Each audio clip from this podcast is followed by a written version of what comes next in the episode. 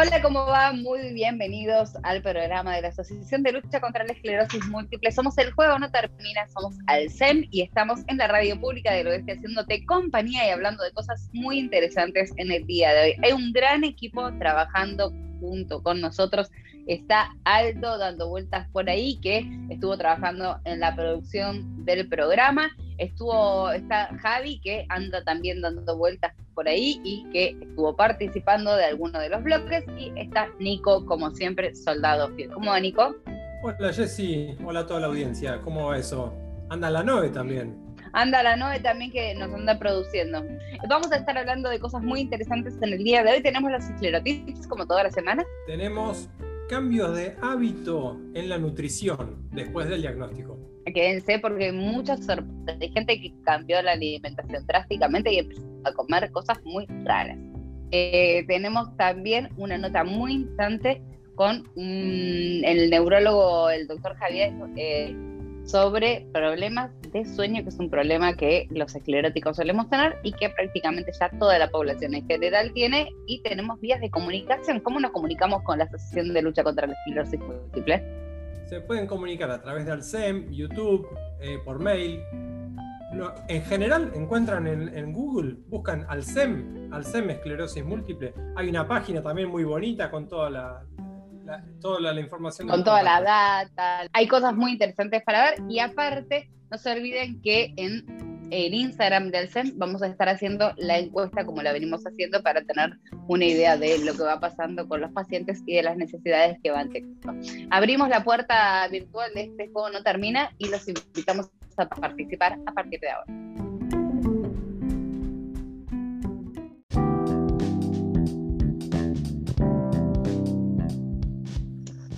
En el juego no termina, nos metemos siempre en cuestiones que tienen que ver con la esclerosis múltiple y algunos de los síntomas que más nos molestan. En este caso, me parece que es muy interesante, Nico, compartir la charla que tuvimos con Javier Rib, que es neurólogo del Hospital Durán y es coordinador de mm, la clínica adventista de Belgrano. Él nos estuvo dando muchos buenos tips acerca de, estamos con los a full, de el sueño y los trastornos de sueño y cómo podemos hacer una higiene de descanso, que está muy buena, Nico, así que te invito a que lo escuchemos porque tuvimos una linda charla, ¿no? Sí, Jessy, y aparte está en, sintonía con lo que nos vienen diciendo todos los pacientes, todos tenemos problemas de sueño.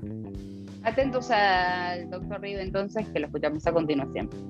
Hola Javier, ¿cómo estás? ¿Cómo va? Bien, todo bien. Javier, estábamos hablando de sueño y venimos hablando en el juego No Termina de los problemas de sueño que tenemos las personas con esclerosis múltiple, porque surgió a partir de una paciente recién diagnosticada que nos preguntó a nosotros, que somos pacientes ya largamente diagnosticados, ¿ustedes duermen bien? Y todos contestamos al unísono, no, no dormimos bien. ¿Cómo podemos hacer y qué herramientas tenemos las pacientes con esclerosis múltiple para tratar de dormir bien, de descansar y qué tanto nos condiciona para la fatiga posterior? Sí, sí, los trastornos de sueño sí son muy frecuentes en la, población general, en todos, este, nosotros, y, este, y son este, más frecuentes, hay estudios que muestran que sí, que son más frecuentes en pacientes con, con esclerosis múltiple, por varias razones. Este, por tener una patología crónica, por la fatiga también, este, por dolor, por trastornos no tanto de la estructura del sueño en sí, este, que, no, está, no estaría alterada la estructura del sueño, digamos, el, digamos los mecanismos del sueño no estarían alterados de forma primaria, pero sí este, dolor, este, pierna inquieta, aumento de este, lo que se llama el síndrome de apneas del sueño también está aumentado.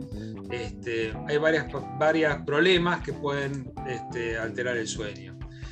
Em, ¿Qué podemos hacer? Muchas cosas. ¿sí?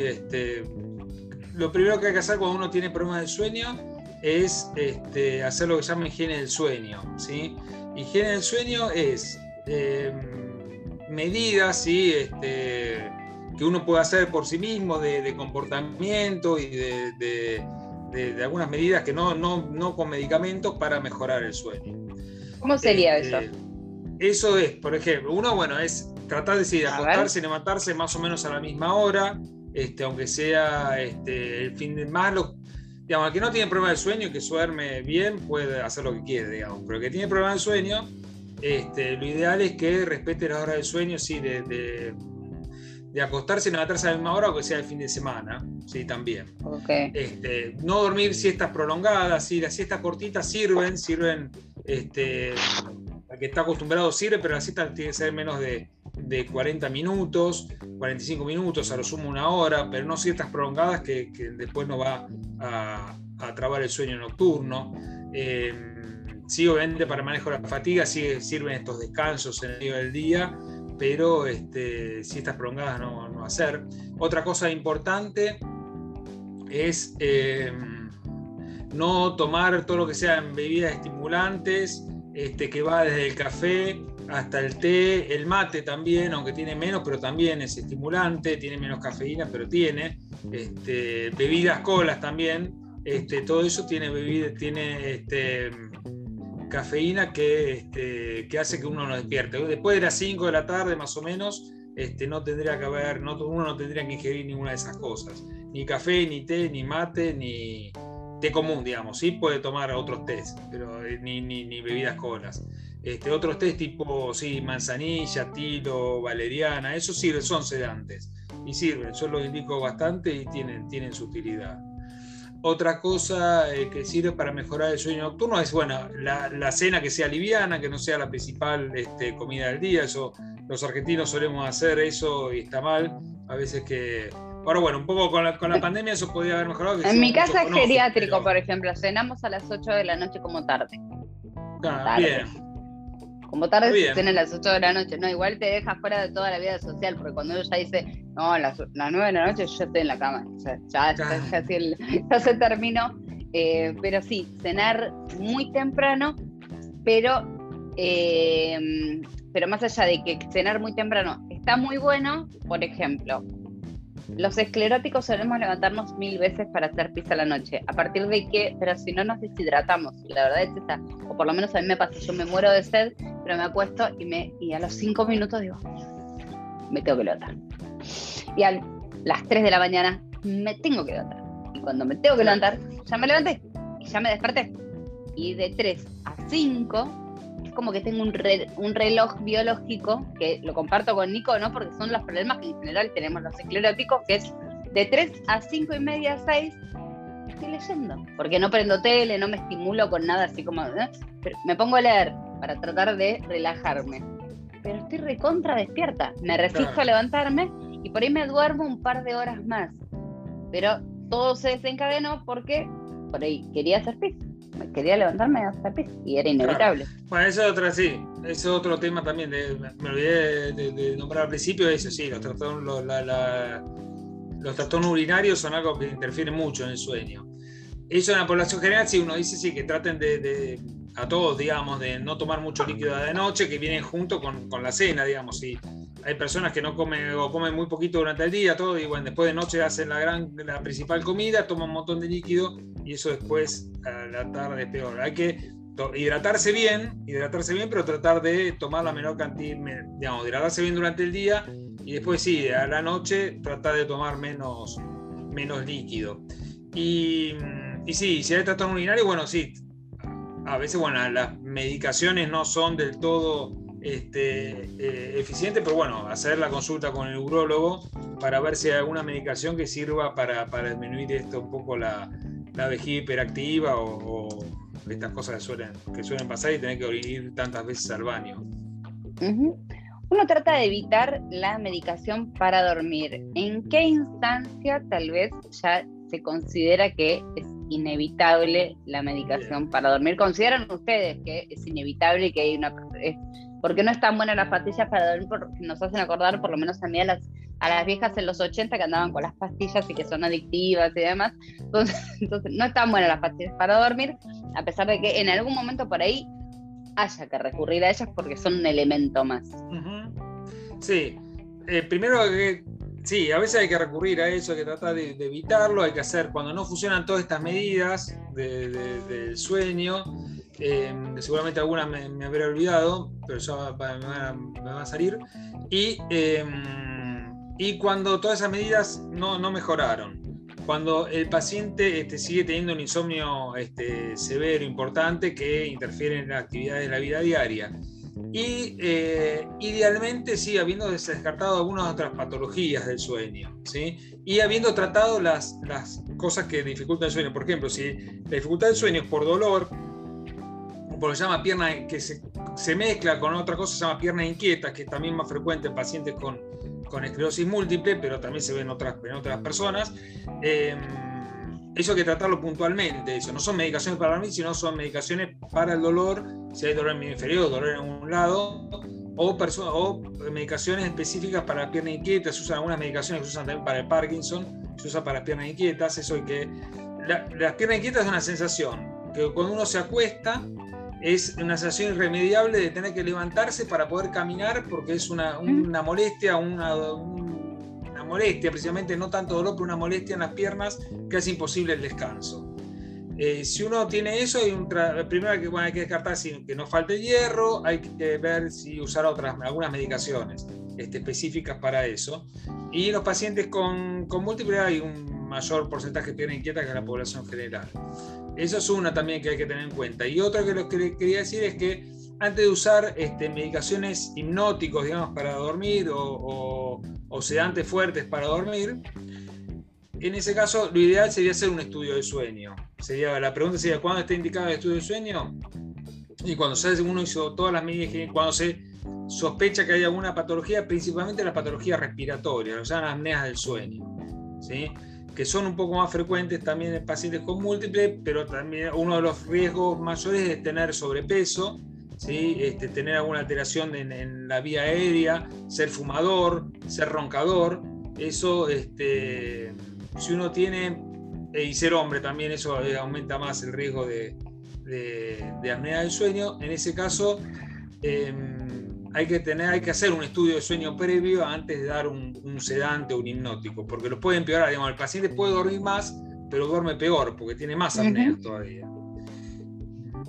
Lo que estoy pensando, que de acuerdo a lo que estás eh, contando, Javier, es que primero hay que descartar lo, lo que le pasa a cualquier otra persona cuando manifiesta un insomnio, antes de ir directamente a, por, a que ese trastorno de sueño está relacionado con la esclerosis múltiple. como que hay pasos. Primero es, los roncadores en general tienen apneas, por más que no tengan esclerosis múltiple, las personas con sobrepeso también tienen dificultades de sueño, las personas por ahí con ansiedad o con otro tipo de patologías que tienen que ver más con lo psicológico que con, eh, con la esclerosis múltiple también tienen trastorno de sueño. En general la gente duerme mal por un montón de razones.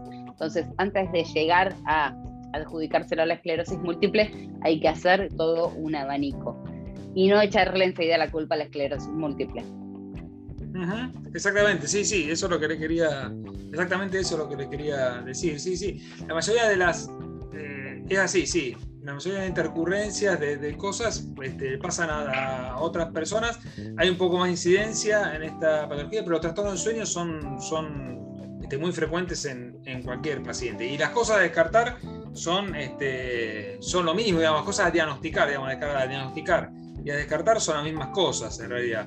No, no hay eh, un motivo digamos, un motivo puntual por donde uno dice, sí, la esclerosis múltiple afecta tal conexión neuronal, por eso el sueño está afectado.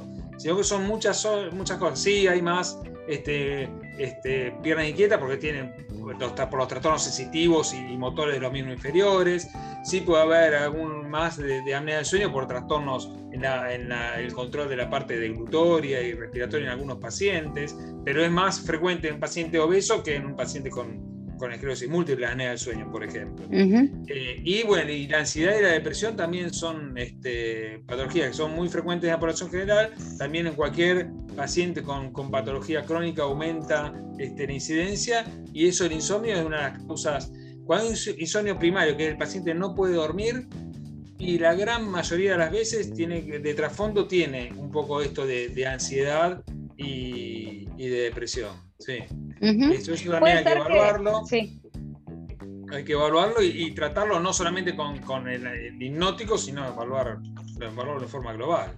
Yo tengo periodos de sueño que duermo 18 horas durante todo, por ahí duermo durante una semana 18 horas por día y no puedo, no, puedo dormir menos. Y por ahí hay épocas en las que no duermo nada, prácticamente. Esto tiene que ver con un trastorno ya diagnosticado, uno tiene que ir con esto de prestar la atención también a los a las regularidades en el sueño, a si se despierta a tal hora, si no se despierta, si se duerme, si necesita más siesta, si necesita menos siesta. Ir haciendo como anotaciones para ayudar al neurólogo a ver si realmente hay un trastorno de sueño o si es otra cosa. Sí, sí, perfecto. Sí, eso es toda la información. Este, uno, uno le pide al paciente, sí, cuando habla, este, trata de hacer interrogatorio, para en el momento, charlar en el momento, a ver qué nos cuenta, pero hacer un digamos, el ABC, digamos, lo primero que hay que hacer es hacer estas cosas de, la higiene del sueño, tratar de arreglar algunas cositas y eh, ir anotando, sí, realmente viendo, a ver que, como, como vos decís muy bien, este, ir anotando las cosas que uno, que uno ve, dándose, dándose un tiempo, no sé, un mes, a ver qué pasa con el sueño, este, si realmente estas cosas, la medida higiénico la, higiene del sueño este, mejora el sueño y después replantear si, si hay que hacer algún estudio específico del sueño, que como repito, principalmente sirve para dos cositas. Sí, la, una cosa movimiento periódico de las piernas, se asocia a la pierna inquieta y otras cosas los problemas respiratorios. Después hay que no duermen porque no duermen, o por ejemplo, podés contar en tu caso que despertás muchas veces porque vas al baño a orinar y eso, el estudio del sueño no va a mostrar nada, va a mostrar que te despertás y que uno no se vuelva a dormir. Este, no, va a mostrar cosas específicas. Este, sí, sí, eso es muy importante, sí, hacer la primera consulta, por ahí sí, si ya llevando un diario este, de, algunas anotaciones, este, es muy, muy útil.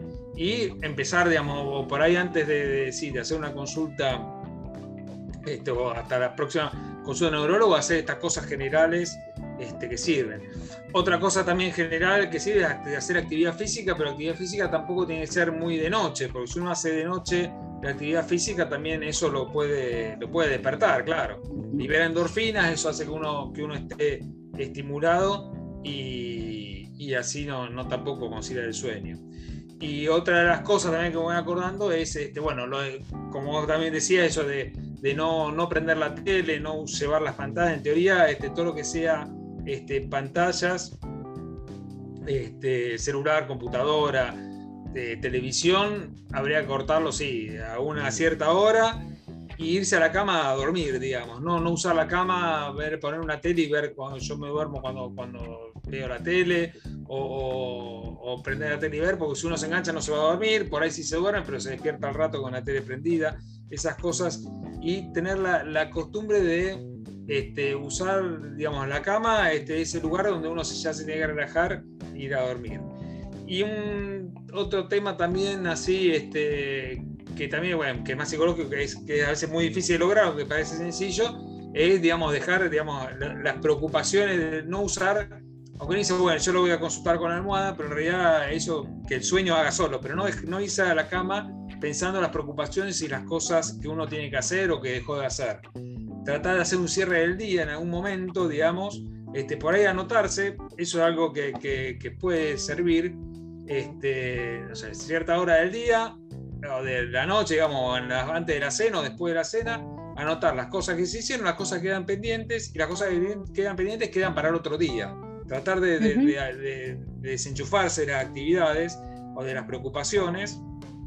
Obviamente, bueno, que no es difícil, pero el que tiene por ahí cosas que no pudo terminar un día y se va a acostar y piensa, bueno, mañana voy a hacer esto, mañana no, hacerlo antes, por ahí anotarlo en una agenda, cerrar la agenda y ponerse en plan de ir a dormir. Permitirse, ¿no? Tratar de, estar, atento a las necesidades. De hecho, hay, muchas, eh, hay muchos celulares que, eh, que a cierta hora uno puede ponerlos en, en, silencio. Y también respetar eso, decir, bueno, a las ocho y media de la noche ya no es hora de llamar, yo tengo esto no es hora de llamar a una casa de familia a esa hora, ya está. Después de las ocho y media de la noche no recibo notificaciones, no escucho nada, pero porque el teléfono está silenciado. Por ahí antes de dormirme, feo por si alguien se murió, todos viven, listo. Para mañana puede quedar todo el resto de las cosas, pero ser como tener una disciplina, ¿no? Trabajar para el bienestar de uno mismo. Claro, sí, sí, ponerse, claro, como dice el celular, ponerse en modo sueño para, pero empezar no en modo sueño a la una de la mañana, cuando uno ya está una hora y media, dos horas dando vueltas en la cama. Si no, este, está bien. Yo, sí, yo generalmente si corto más o menos a las 10 de la noche, digo, ya no más llamada, no tan noche y media, pero está bien. Este, pero sí, tener según lo, planificado, pero Y uno si quiere ver una tele, quiere ver una serie, está perfecto para desenchufarse, pero eso hacerlo por ahí en otro, si uno tiene la posibilidad, digamos, tiene hacerlo en otro ámbito, digamos, tener la televisión en el living, estar sentado en un sillón, ver la, serie que uno que, está siguiendo, después bueno va y después ir a la cama a tratar de ir a, ir a, dormir. Nico, ¿tenés alguna, alguna pregunta o alguna recomendación, una herramienta para aportar de sueño? ¿Vos cómo dormís? Yo duermo tremendamente mal, por eso yo, yo, no soy parámetro de nada, por eso. Colabora vos. Hola Javier, no, quería, quería consultarle, no, quería interrumpir la dinámica de la charla. Eh, yo tengo problemas de piernas inquietas y, por ahí me pasa esto que, decías vos y termino entrando en la ruedita del hámster, de que, bueno, tengo las piernas inquietas, entonces me levanto y estiro. Y, o, camino por la casa y empiezo a hacer como estiramientos de yoga y eso me libera endorfina y listo, y ya estoy en la ruedita y no termino más. Eh, yo sé que esto lo tengo que consultar con mi neuróloga, pero no sé si vos podés recomendarme algún hábito para justamente las piernas inquietas, para mis últimas horas del día eh, en torno a, eso. Que se notifiquen que ya está. Eh, claro. No, sí. Bueno, ahí no, para, para piernas inquietas, sí, ahí no, no, no hay muchas medidas. Este, sí, a veces uno puede hacer digamos, algo, un ejercicio de elongación previo a acostarse, pero ya lo habrás probado seguramente. Este, es más encontrarle, este, hacer algún estudio de análisis a ver si hay alguna, a veces se asocia falta de hierro, pero es poco probable en tu caso, este, pero a veces eso habría que, descartarlo. Este, y después ver alguna medicación, sí, no, no tener, cuando hay pierna inquieta generalmente hay que, hay que dar alguna medicación. Este, lo que sí, sí digamos, es hacer un poco de, actividad de elongación, este, de estiramiento previo a, acostarse. Pero otra, una otra medida, este, si tenés claramente, sí, las piernas inquietas, es más buscar alguna. Hay dos o tres medicaciones distintas que hay que ver según las características de cada paciente que se pueden, se pueden utilizar. No para dormir, sino para las piernas inquietas, sí. Claro. Sí, sí, sí. a, veces, digamos, eh, por ahí sí, digamos, si lo, por ahí dijiste a tu neuróloga, dijiste, eh, sí duermo mal, pero por ahí no lo relacionaste si lo de las piernas inquietas, y a una persona le causa gracia el término de piernas inquietas, y como que no, no, no, no creen que, existe, digamos, existe y es algo que existe, y es una patología, es una, digamos, una molestia, digamos, es algo que se puede tratar, se puede tratar. Bien lo voy a llevar anotado en mi listita. Sí, sí, consultarlo y, sí, y se ve según tu característica a ver qué, qué, medicación se podría intentar para ver si, para aliviarlo, sí. Porque aparte sí, sí, es una, situación bastante desagradable, sí. insoportable. Sí. No, no desagradable, insoportable. Insoportable. Insoportable. directamente. Eh, bueno, me pasa lo, que escuchamos de los otros pacientes, eh, bueno, un poco la ensalada de cosas, ¿no? De, lo que decías vos, Javier, eh, termina la, parte psicológica totalmente afectada eh, por estas mini cositas como las piernas inquietas, bueno, en mi caso las piernas inquietas de casi todos los días. Y, y, eso mezclado con que te tenés que levantar temprano para ir a trabajar, con que sumado a lo que cuenta Jessy de las 3 de la mañana es algo que nos cuentan casi todos los pacientes. Me acuesto a dormir recontra cansado, a las 11 de la noche estoy fusilado y a las 3 de la mañana... Despierto a las 3 de la mañana y ya sé que, claro, pero ya sé que al otro día seguramente voy a tener fatiga. Yo sueño con un día acostarme de noche y despertarme de día, por ejemplo. Es como, no sé, no sé cómo es eso. Hace muchos años que yo no me, no me acuesto de noche y me despierto de día. No me pasa en general. Yo me despierto de noche, de noche, de noche, de noche, amanece de día. Eh, pero bueno, son cosas que, con las que tenemos que convivir y me parece que con cada neurólogo uno tiene que ir tratando de buscarle la vuelta. Sí, sí, sí bueno, hay que buscar, sí, qué es lo que más eh, lo que más eh, interrumpe el sueño, digamos, en tu caso, bueno, algunos tienen inquieta, otros trastornos urinarios, y ver si se pueden tratar esas cosas antes de dar un hipnótico. Y obviamente el que no duerme bien de noche después de día, pero eso le pasa a cualquiera, digamos, no, no rinde. Aparte, sí, la falta de atención, este, falta de concentración, Este, si no se duerme con el hipnótico. Hay que seguir buscando, sí, alguna otra patología, sí. Hay que seguir buscando alguna otra cosa. Eh, las medicaciones que son para esclerosis múltiple, los tratamientos modificadores de enfermedad, este, no, ninguno produce especialmente insomnio, pero por ahí alguna medicación que está asociada por algún otro, otro síntoma o porque esté tomando otra medicación, eso también hay que, hay que, hay que verlo, por ahí si, si está relacionado con un trastorno del sueño. Eso es de cada persona, pero sí, a veces son cosas, son difíciles y sí, si uno no duerme, descansa bien de noche, de otro día. Y bueno, y también para la, situación del mal humor, el, toda la situación que trae el, mal sueño, sí. Sí, es verdad, es horrible. Javier, muchísimas gracias por esta charla con el juego no termina. Seguramente te consultaremos porque tenemos como un abanico de neurólogos a los que vamos turnando, vamos preguntándole por tal cosa, por tal otra, por tal otra, y hacemos como consultas colectivas con todos los oyentes que seguramente se encuentren identificados con alguna de las cositas que fuimos tirando por acá. Así que Javier, muchísimas gracias por este aporte y nos estaremos encontrando nuevamente en cualquier momento aquí en juego no termina. Bueno, muchas gracias por, por la invitación y sí, sí, cuando, cuando dispongan, yo estoy y pueda, este, con gusto, con gusto hablar con ustedes, mucho gusto. Muchas Un gracias. Placer, Javier, gracias.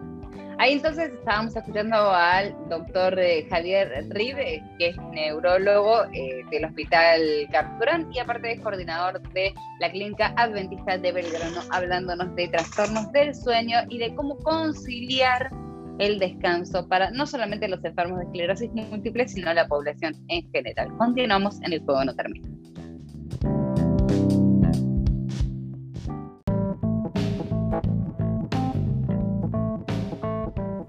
Momento muy esperado del juego no termina, que es cuando nos conectamos y cuando hacemos intercambios copados e interesantes con la gente, con los escleróticos amigos, con los familiares de escleróticos que también dan testimonio.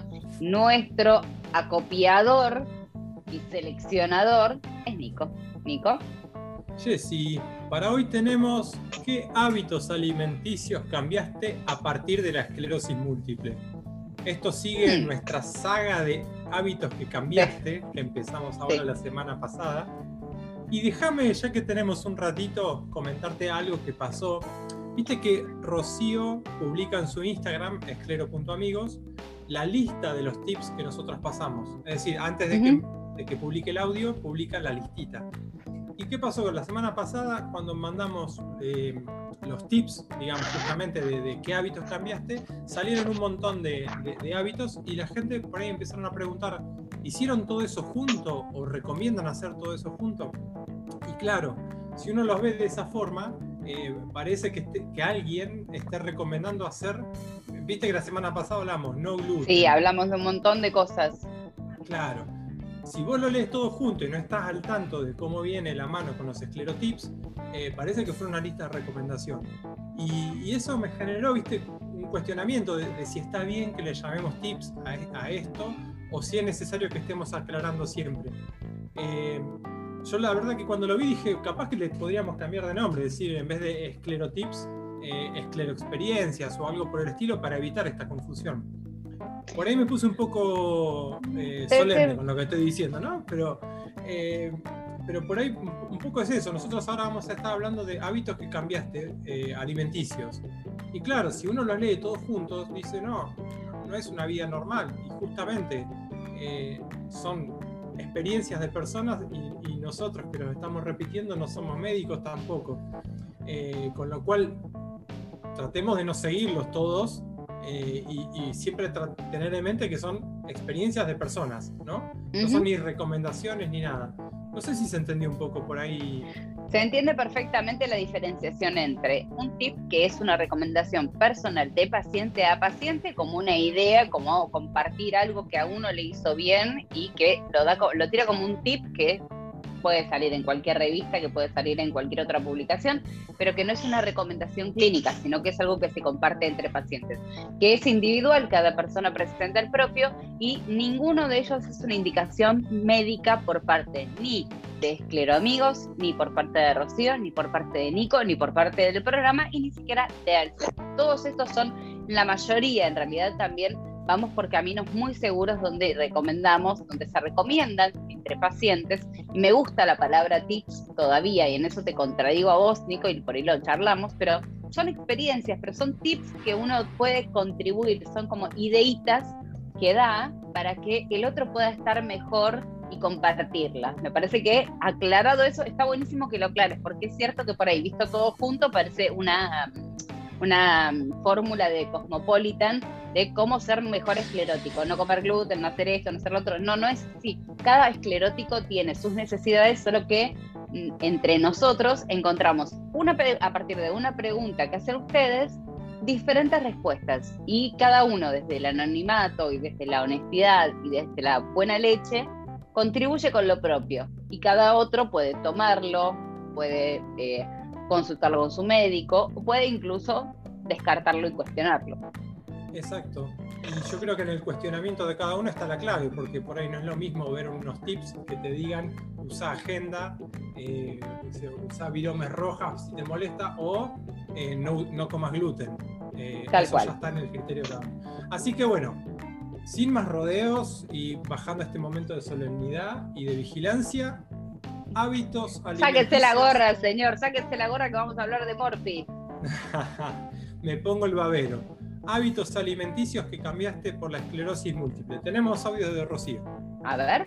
Hola, hola, hola. Yo soy Rocío Seijas, soy de Esclero Amigos, que es un Instagram dedicado a potenciar y motivar pacientes con esclerosis múltiple. Aquí están, estos son los esclerotips para cambios de hábitos en la alimentación.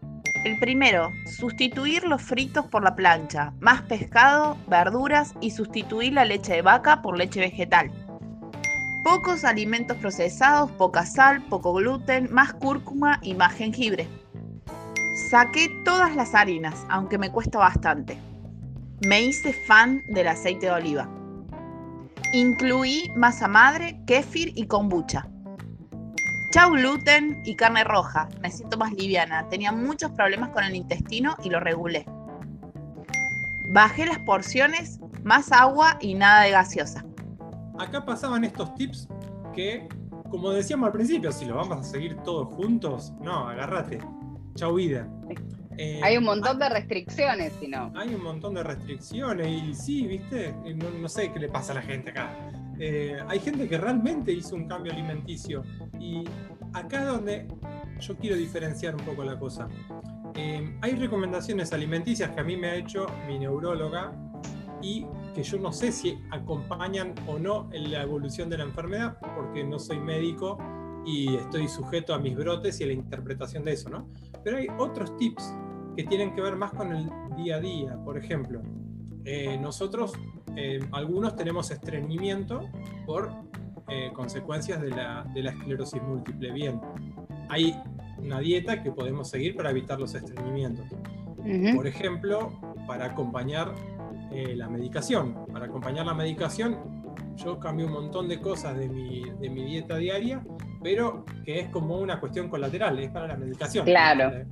Y me imagino que habrá otras que ya vienen con la parte más, eh, no sé si psicológica, de, por ejemplo, algo que hablábamos la semana pasada, si tengo fatiga y ya sé que un día que estoy fatigado y a la tarde tengo que trabajar, al mediodía no me voy a clavar un bife con papa frita porque voy a estar más fatigado.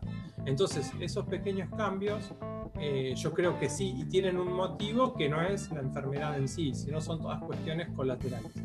Bueno, más o menos un poquito les estuve contando ya qué cosas cambié yo. Eh, Jessy, que recién te veíamos con un pancito con palta y queso. Muy raro que yo esté comiendo pan, estoy comiendo pan de semillas con queso, pero que es un queso light y es un queso al que le, metí una palta adentro. es una receta para hacer, durar un montón una palta, por estar una millonada. Pisar la palta y mezclarla con el queso. Siempre déjenle el carozo adentro, porque si no se oxida. Y eso se lo, pongo se lo puse arriba de una tostada, pero pues estaba muerta de hambre y porque tenía ganas de comer algo. Raro que yo esté comiendo harinas. De todas formas, yo coincido con vos en que hay una parte que tiene que ver con los cambios alimenticios que se pueden llegar a hacer por, la, por, por los requerimientos que tenga eh, determinada medicación. En mi caso creo que no tiene ningún requerimiento la medicación. Está contraindicado el alcohol para todas las medicaciones, especialmente para cualquier psicofármaco. De todas formas, si uno lo consulta con el neurólogo, probablemente pueda con moderación de vez en cuando tomarse una copita de vino y no pasarse de cuatro cervezas diarias. Cuestiones que tienen que ver con la salud. Lo que yo sumo, Nico, a esto y te, te pregunto, si no tiene que ver con una cuestión de salud integral que se haya sumado. Nosotros estamos, eh, estamos medicados y tenemos una enfermedad crónica que es autoinmune. En cualquier momento podemos tener un brote. Entonces, cuanto más saludables estemos desde lo que podemos, en lo que podemos darnos más salud, proveernos de salud, de fibras, de buena masa muscular, de grasas eh, saludables, de evitar los, eh, los procesados, las, las, grasas saturadas que te hinchan.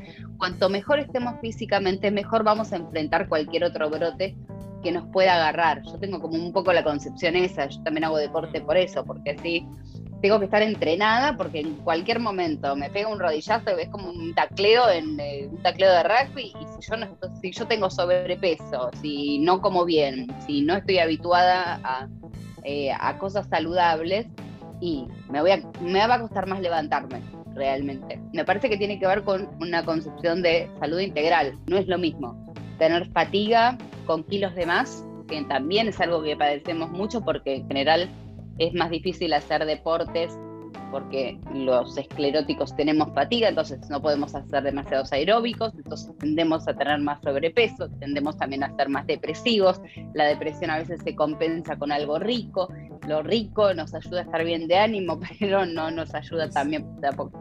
Es como sumarle todo, es como tal, encima me tengo que cuidar las comidas. Sí, ¿sabes? Que sí. Y, la, eh, uno entra en la ruita del hámster.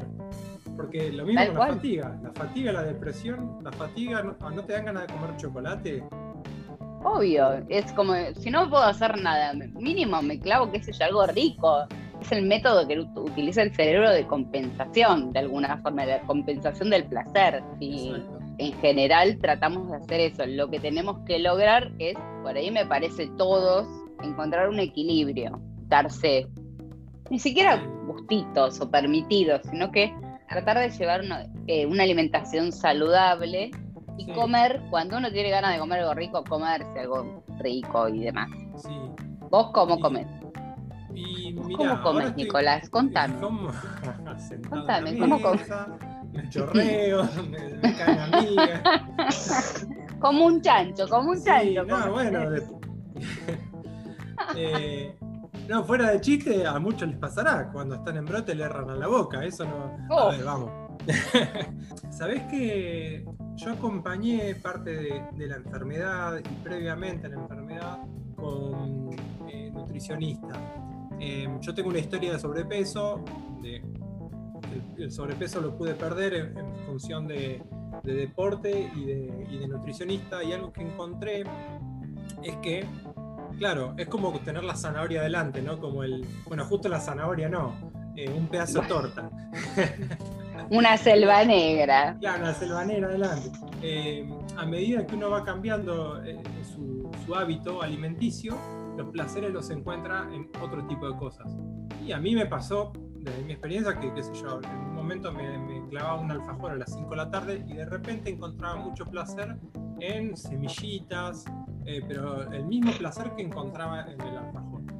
Ese, ese, procedimiento, todo eso me llevó un tiempo eh, cambiarlo.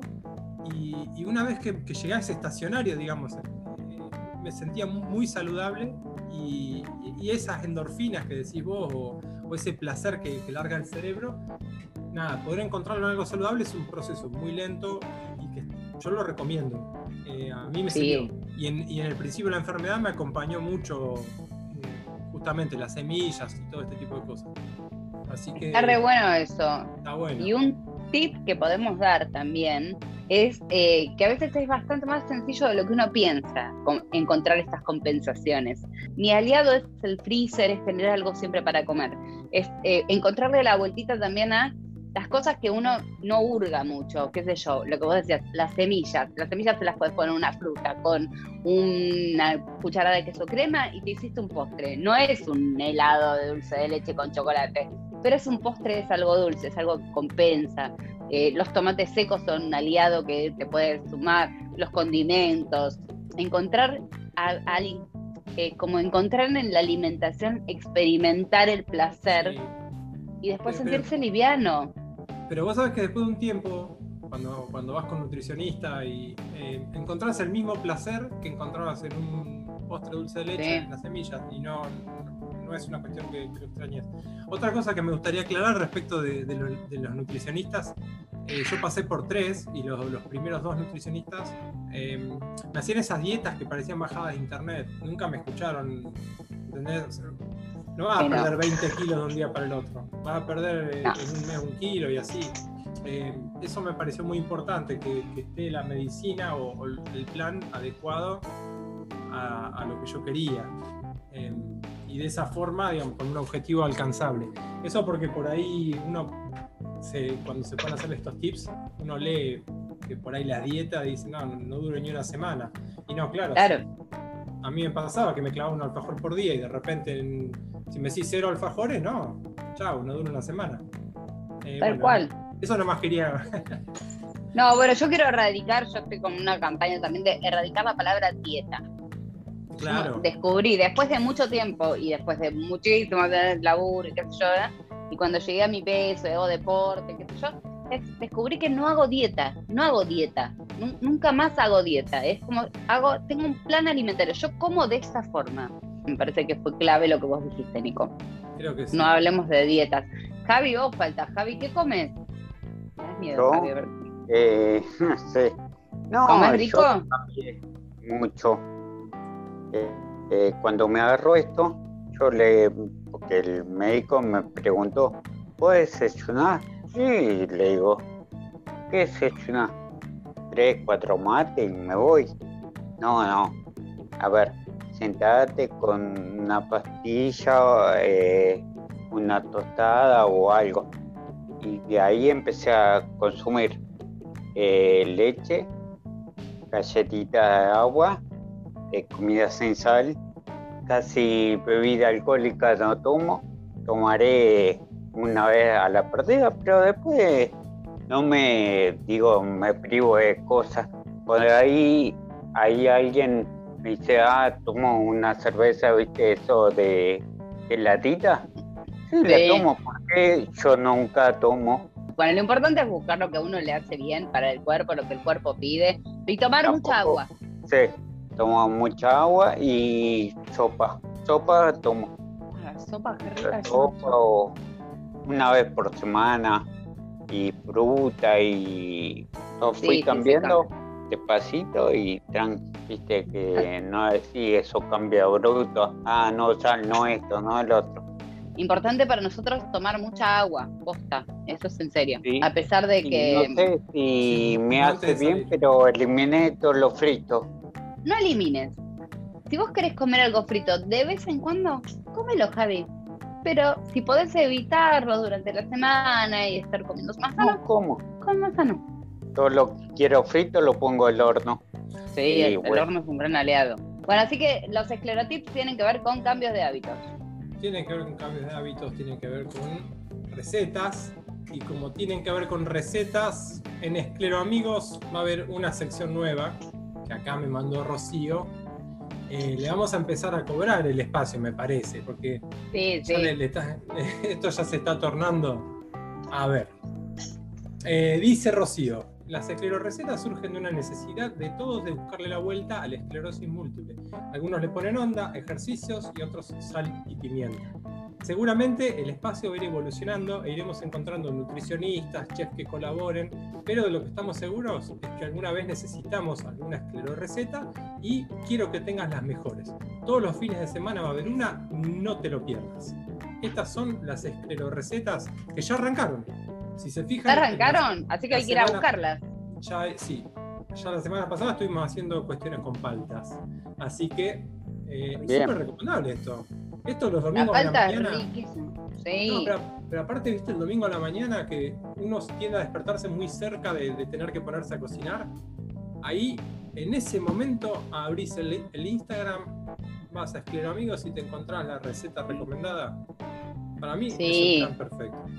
Es, es recontra perfecto y aparte, eh, si, si va a tener asesoramiento y demás, va a ser un, va a ser un golazo.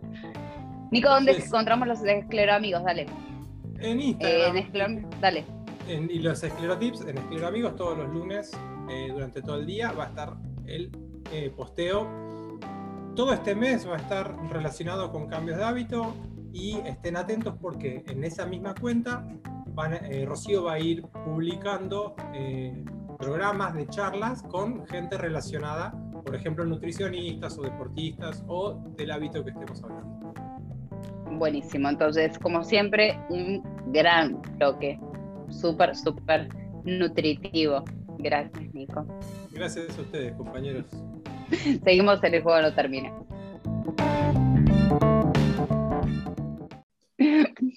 hemos llegado al final de este programa y hemos pasado por el sueño. Hemos pasado por la comida, así que estamos como pipones, pipones, como para continuar el día. Me parece que estuvo súper completo, ¿no, Nico? Para una siestita, Jessy. Después de lo que decía Javier, yo voy a ir a aplicarlo, así que ya me estoy preparando. una siestita corta, corta. Corta, una siestita de 40 minutos y levantamos eh, de nuevo. Por lo pronto, parroquial de em, la esclerosis múltiple. Si tienes esclerosis múltiple, estás en tratamiento con... Ah, ¿cuál es el tuyo?